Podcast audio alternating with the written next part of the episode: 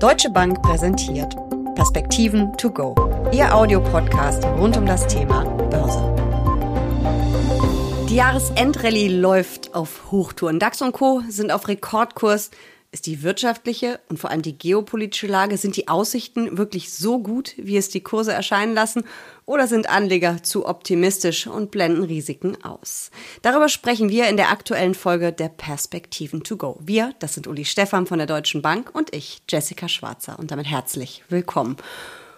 Uli, an der Börse gibt es scheinbar nur noch eine Richtung aufwärts. Was befeuert denn da die Jahresendrallye eigentlich? Ja, Jessica, du hast gesagt, ähm, es sind die Aussichten so gut. Da bin ich gar nicht so sicher, weil der Rentenmarkt signalisiert doch eher eine deutliche Abschwächung. Und im Zuge dieser Zinsen, dieser fallenden Zinsen und vor allen Dingen auch der Erwartungen an die Notenbanken steigen dann die Aktienkurse. Und da muss man, glaube ich, ein bisschen aufpassen, was man sich wünscht äh, bei dieser positiven Korrelation. Denn sollten die Rentenmärkte recht haben und wir wirklich in eine Rezession und möglicherweise sogar in eine tiefere Rezession kommen, dann würden wahrscheinlich die Gewinne der Unternehmen nicht so reinkommen, äh, wie das manch einer jetzt erwartet. Wir erwarten ja ohnehin da nochmal negative Revisionen, aber die würden dann noch schlechter werden, als äh, das vielleicht manch einer heute annimmt. Und vor allen Dingen würden auch die Bewertungen nicht mehr so hoch sein, also die PIs fallen.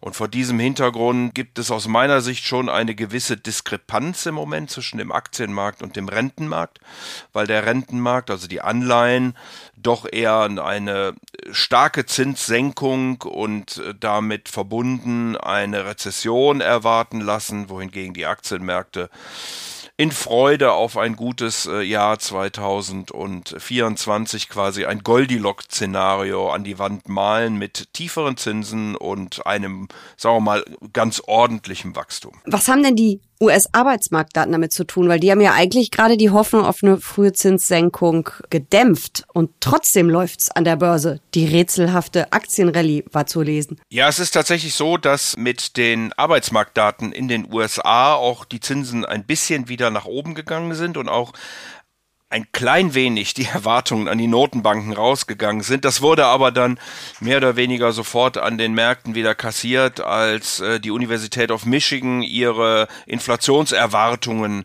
äh, bekannt äh, gegeben hat. Hier werden Haushalte befragt nach den äh, Inflationserwartungen, also nicht die am Markt gepreisten.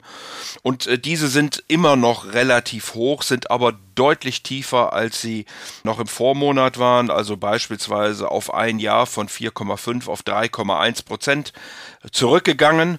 Und damit hat sich der Markt dann eben doch äh, schon wieder ein Stück weit beruhigt und malt, wie gesagt, dieses Szenario der besten aller Welten, also eine relativ gute Konjunktur, damit gute Gewinnaussichten für die Unternehmen und auf der anderen Seite eine rückläufige Inflation und damit Notenbanken, die aus guten Gründen, nämlich weil die Inflation zu tief ist, sehr stark die äh, Axt an die Zinsen anlegen werden.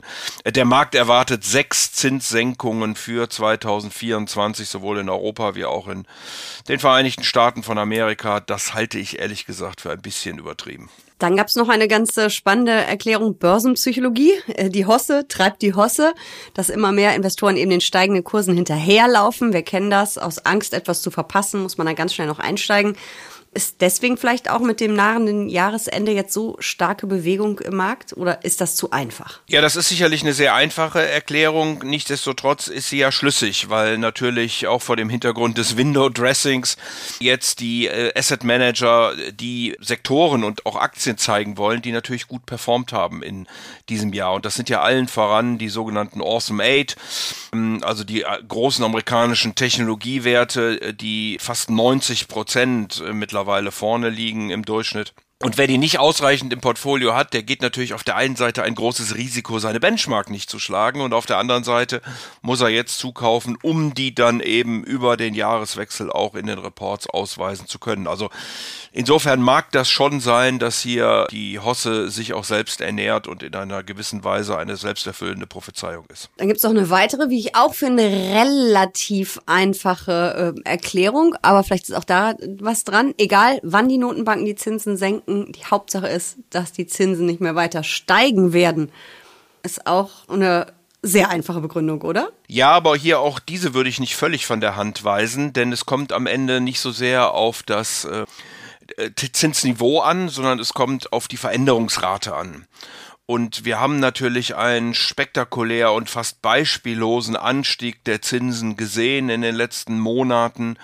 Und wenn das jetzt tatsächlich zu einem Ende kommt und die ersten Zinssenkungen in Aussicht stehen, dann beflügelt das natürlich die Fantasie der Investoren wir gehen von drei aus, wie gesagt, der Markt von sechs. Ich glaube, das ist äh, möglicherweise gar nicht so das ganz große Entscheidende. Das Wichtige ist, wie du gerade sagst, der Zinshöhepunkt dürfte überschritten sein und im nächsten Jahr dann die ersten Zinssenkungen anstehen. Wir erwarten sie allerdings und deswegen sind wir nicht ganz so bullisch auf den Markt. Etwas später, als das der Markt tut, also erst im Sommer des nächsten Jahres und nicht schon im ersten Quartal.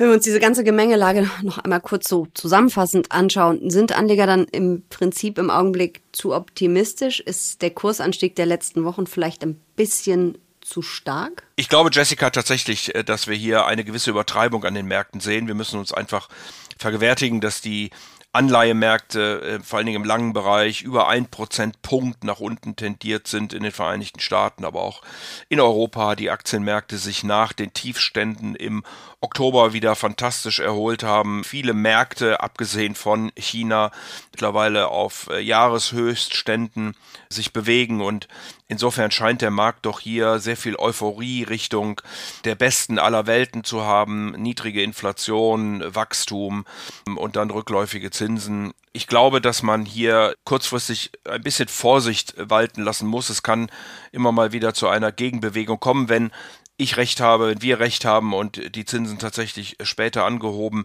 werden. Wir haben ja auch noch einen ganzen Sack voll Notenbank.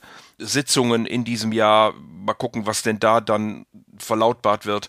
Also vor dem Hintergrund wäre ich im Moment eher neutral bei Bonds und Aktien. Ich würde aber, wenn wir nochmal eine Korrektur sehen, bei beiden zulegen, weil die Zinsen schon auf einem relativ attraktiven Niveau sind und man mit dann von diesem korrigierten Niveau aus möglicherweise doch nochmal Zinssenkungen dann auch noch in Kursen partizipieren kann. Und wie gesagt, bei den Aktienmärkten auch hier eine Korrektur jederzeit möglich und dann sollte man zugreifen, aber nicht wild und breit überall, sondern schon bei den Sektoren, die strukturelles Wachstum zeigen in den Vereinigten Staaten und bei einen ausgewählten, wir sprachen ja glaube ich schon darüber, Value-Aktien, wo wir doch sehen, dass das Geschäftsmodell stimmt und wir eben nicht in einer Value Trap, wie es so schön heißt, also in einer Falle äh, der billigen Aktien, die einfach auch billig bleiben, gefangen sind. Nun haben wir in den letzten Wochen jede Menge Jahresausblicke zu lesen bekommen, auch aus eurem Hause.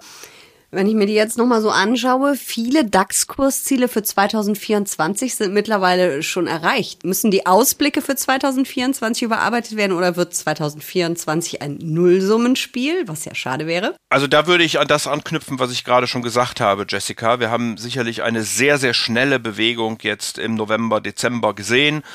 Zinsen stark runter in der Erwartung, dass die Notenbanken die Zinsen senken werden. Die Aktienmärkte haben darauf sehr positiv reagiert. Ich halte beide Entwicklungen für ein bisschen zu schnell und würde erwarten, dass wir hier nochmal eine Gegenbewegung sehen könnten, wenn tatsächlich diese Erwartungen äh, ein Stück weit zumindest enttäuscht werden. Äh, das halte ich durchaus für möglich, dass wir eben nicht im ersten Quartal schon Zinssenkungen sehen, sondern erst gegen Sommer 24.